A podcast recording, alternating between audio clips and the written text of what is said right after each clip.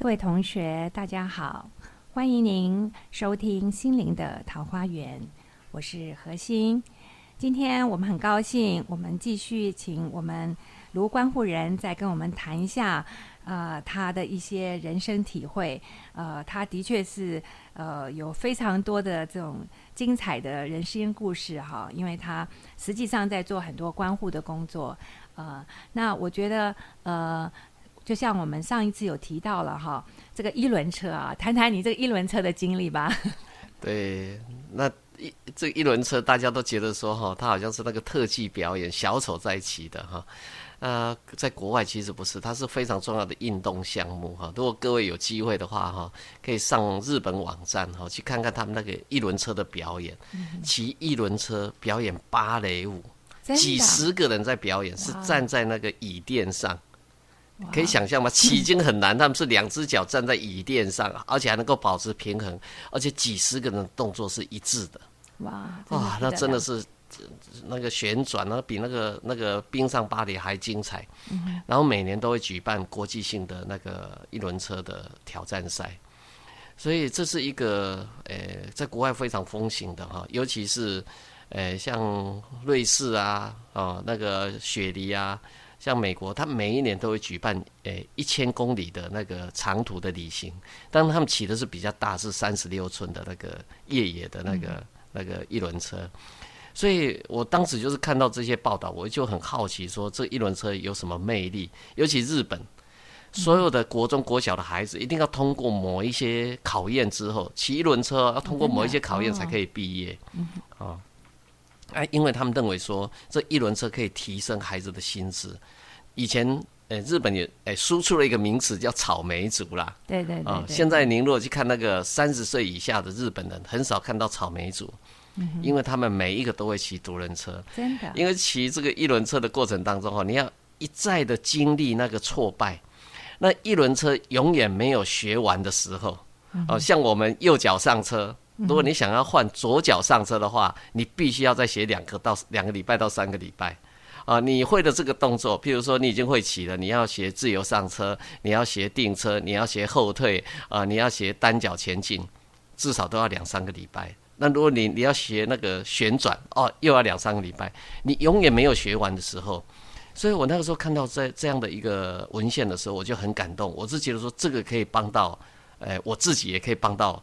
我发现的这些孩子，所以我就自己摸索哈，要买买这个一轮车。就台湾是一轮车的呃销售王国，销制作一轮车最大的国家，但是台湾买不到一轮车，都外销了。对，透过很多的管道哦，才买到我第一辆呃这个这个一轮车。那我也是学了将近两个月，啊，每天就这样，早上一个小时，下午一个小时，就扶着墙壁上不断不断的练，不断不断的练。啊，练到有一天哈，我就诶拿到外面去骑，因为没有东西可以扶，我就想说好，就从这个电线杆给它骑到那个电线杆。嗯。就骑出去的时候，因为不会控制方向，就摸不到那个电线杆，就这样沿路一直骑，一直骑到巷口，又不敢下来。啊，那就很高兴在那边大叫说：“我学会了哈！”就这样学会了。啊，在这个过程当中，我体会到这个生命哈，就像这个骑一轮车一样，你永不放弃。啊，你会发现任何一次跌倒都是有意义的，它都是成功的一部分。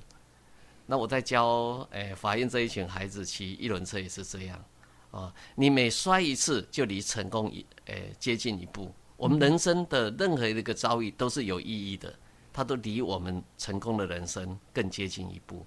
那这个很重要的观点是你中间有没有放弃？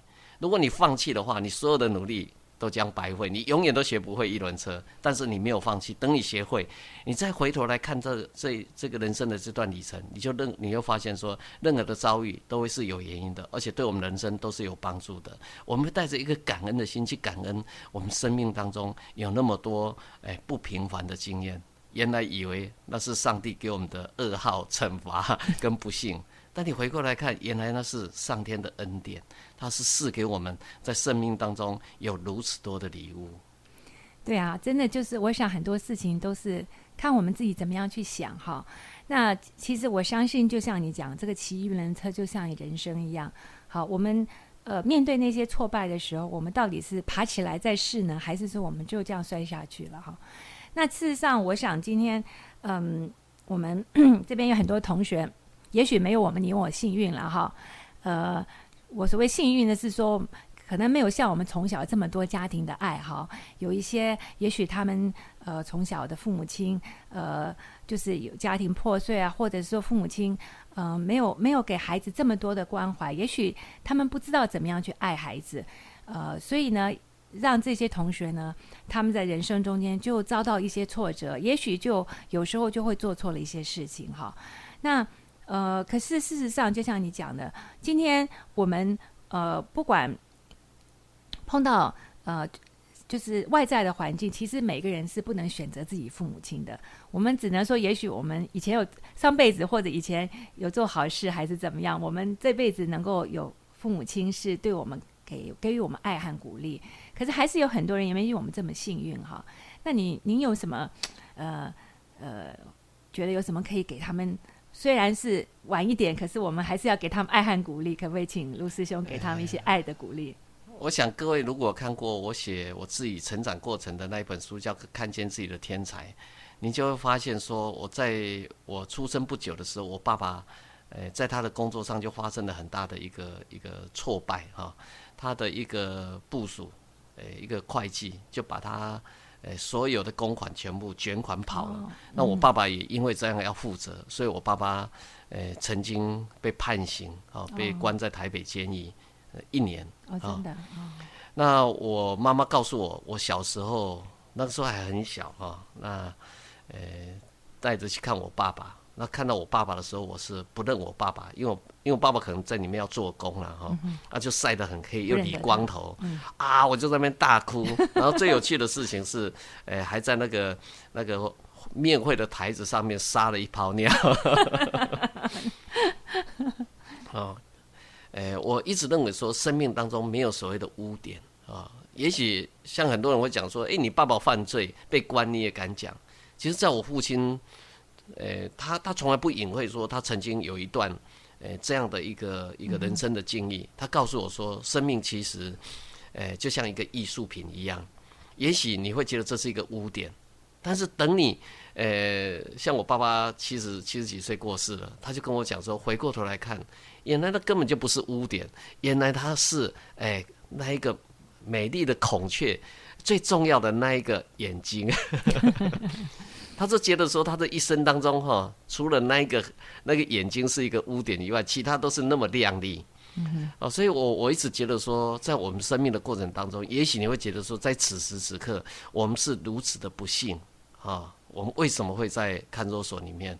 也许，呃，我们是被陷害的。像我的呃爸爸就是被他的部属所陷害啊。那我们有那么多那么多，呃，我我们的怨恨哈。但是在长远的生命看起来。也许再过十年、二十年、三十年，甚至于我爸爸在七十、在七十岁的时候，回过头来看他年轻的时候的事情，原来他说生命的那一个不幸，原来是最亮眼孔雀的眼睛。哇，我觉得你父亲真的是一个很伟大的哲学家。对，这个呃，有时候人真的要，如果把这些正面的思考哈，那真的就是任何事情都难不倒我们嘛，对不对？就是只要我们自己。呃，有心去克服它，那事实上，任何任何任何困难也没有办法难倒我们的，就是我们在我们的心了哈。那我们先休息一下。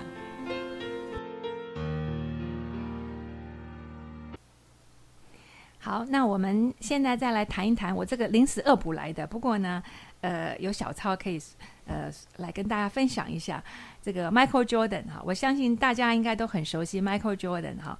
那我就是刚刚讲的，我是借我儿子的杂志来读一读。后来我发现说，哎，蛮有意思的哈。因为虽然像我们这种，呃，运动很外行的人呢，也知道 Michael Jordan 啊，所以他真的是一个，也是一个历史上一个传奇性的人物哈。那呃，我就最近看到这本杂志上在访问他，因为现在虽然他已经退休了哈，不过他。他能够在这个 NBA 这边二十年哈，二十多年，真的也是很不简单哈。那所以最近我看到他们就在访问他，就是问他说：“啊，那你觉得你最你在这么多场比赛里面，你觉得你最喜欢跟谁的对手是谁？”哈，那他居然讲说：“啊，其实我觉得我我觉得我最大的竞争对手就是我自己。嗯，好错，因为他觉得说，嗯，我我在这么多年来，我一直要维持在这个地方。事实上，我最大的敌人就是我自己。我怎么样来超越我自己，其实就是我最重要的一个课题。那他也有讲到说，那他又问他说：“那你呃，当你有没有觉得你失望的时候呢？”他说：“我觉得其实严格讲是没有真的失望，而是说，我觉得有什么不对的地方呢？我就觉得那就是我该改进的地方。啊、那所以呢，他觉得说，嗯，其实不是失望，可是我我觉得，哎，不对的地方我就赶快改。所以呢，我绝对不犯同样的错误，绝对不犯第二次。好，我觉得这个也是给我们一个很大的醒思哈。对呃卢师兄，我想你对他也多少有点熟悉吧？对啊、他是我的偶像。他也是你的偶像啊。呃，因为他的传记我看过哈，他在高中的时候，事实上只有一百六十几公分，还不到一百七十公分。然后他要加入篮球队，教练跟他讲说不可能，你这种身高不可能加入呃校队的。他说我要，他说你要还是一定要？他说我一定要。嗯，哦，他说你一定要的东西，你一定会得到。他就每天哈，我看到的专辑，每天练一万一万个球，就是每天早上就一直丢，一直丢，一直丢，一直丢，一直丢。然后他的信念里面就是他的要要长到两百公分。哇，就这样，他的信念就是一直丢，一直丢，一直丢，一直丢，然后他就奇准无比，在任何一个地方，他都可以轻易的把球咚就一下丢到那个那个那那个那个篮筐里面哈。所以从他的故事里面，其实我我有很大的启示，生命当中，哎，你要得到什么？其实很多人都放弃了努力，很多人只是想说我想我想而已。所以他们教练问他是你想要还是一定要？他说我一定要。真的吗？他说：“你真的真的一定要吗？”他说：“我真的会要，非要到不可。我这辈子就是一定要，呃，成为 NBA 的那个 那个球员，而且我要要长到两百公分。”他说：“你要，你一定达到。我”我听到这样一句话的时候，在这几年来不断的验证，我也相信这是真的啊，这是真的啊。只是我们要的决心不是那么强烈，我们只是想而已，只是想而已，没有行动。所以我我常常跟我法院的孩子分享，我觉得说行动才是最重要的哈。那行，我我太太就会觉得我太冲动了哈，做什么事情想了我就去做，而且我一定坚持到底，啊，一定坚持到底，把它做到完。我觉得成功只有一个定义，就是你永不放弃。当你在做的时候，你只要不放弃，任何事情。哎，你都可以做成功。很多人都都只是知道我我是法院的公务人员哈，也写了三几本书，讲了三千多场演讲哈。可是很多人不知道我是台湾非常多项重要发明的发明人啊，手机还有电脑啊，有非常多项。但这这个这个重要性已经过去了哈。不过我整个的发明有将近五百多项啊，那玩具就有四百多项。那我在做这样这些东西的时候，事实上我我太太都跟我开玩笑，她说你又不懂这些机械，又不懂这个又不懂。我说我要，而且我一定要啊，因为我我我我是觉得说，那那我觉得很有趣的事情，为什么不给自己一个机会呢？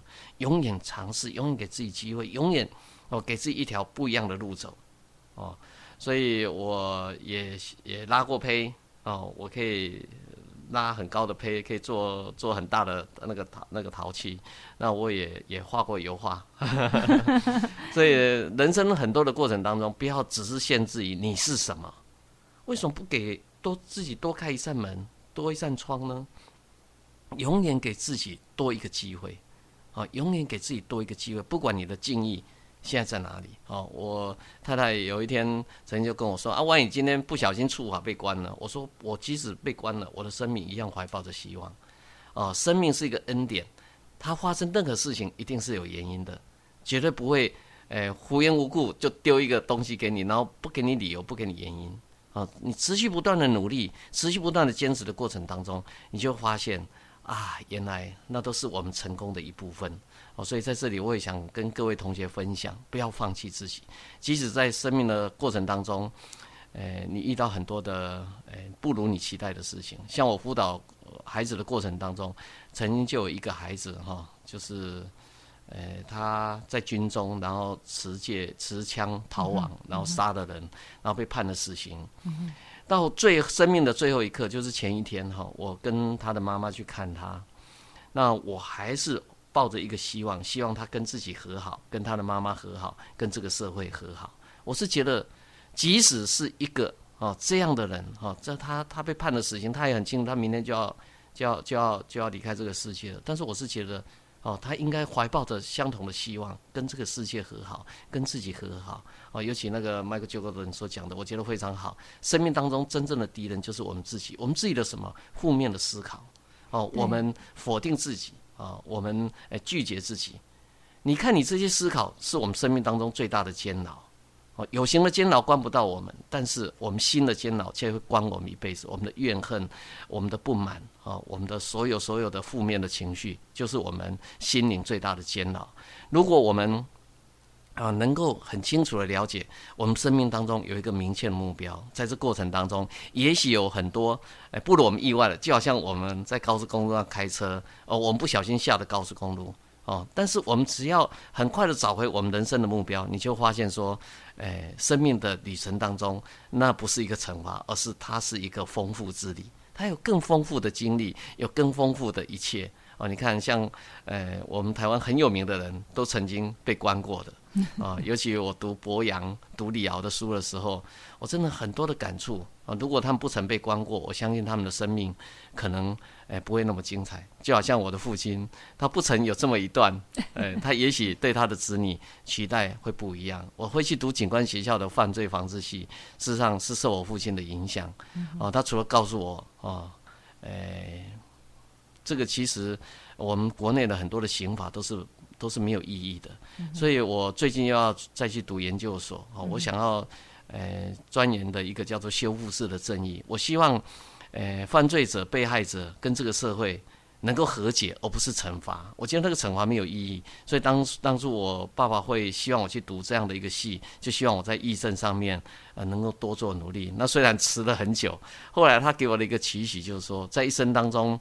有那么多的老师帮帮助过你啊，像接力棒一棒一棒的帮助过你，你应该用报恩的心来做你的工作，帮助那一些，诶，私心私养，帮助那一些曾经迷途的孩子，陪他们走人生的一段路，跟他们共有一份爱与被爱的存款，跟他们共有一段诶成功的经验，让这些孩子带着希望去面对他的人生，就是对父母亲还有曾经帮助过我的这些老师跟朋友最大的回报。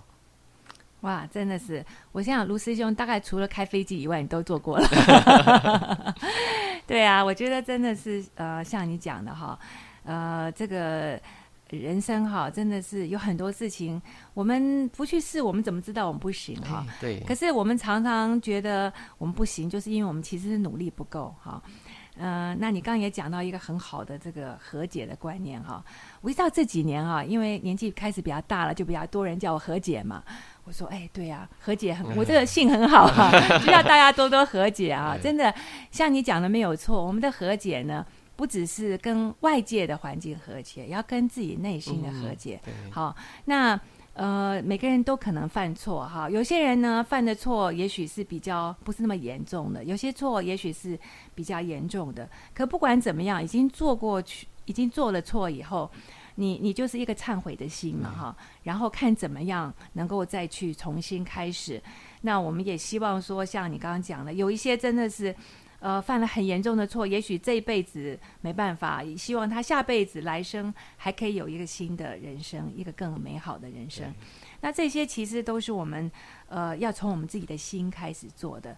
我们在讲这个心灵的桃花源，这说起来也容易啊，可是做起来也不是容易哈，因为。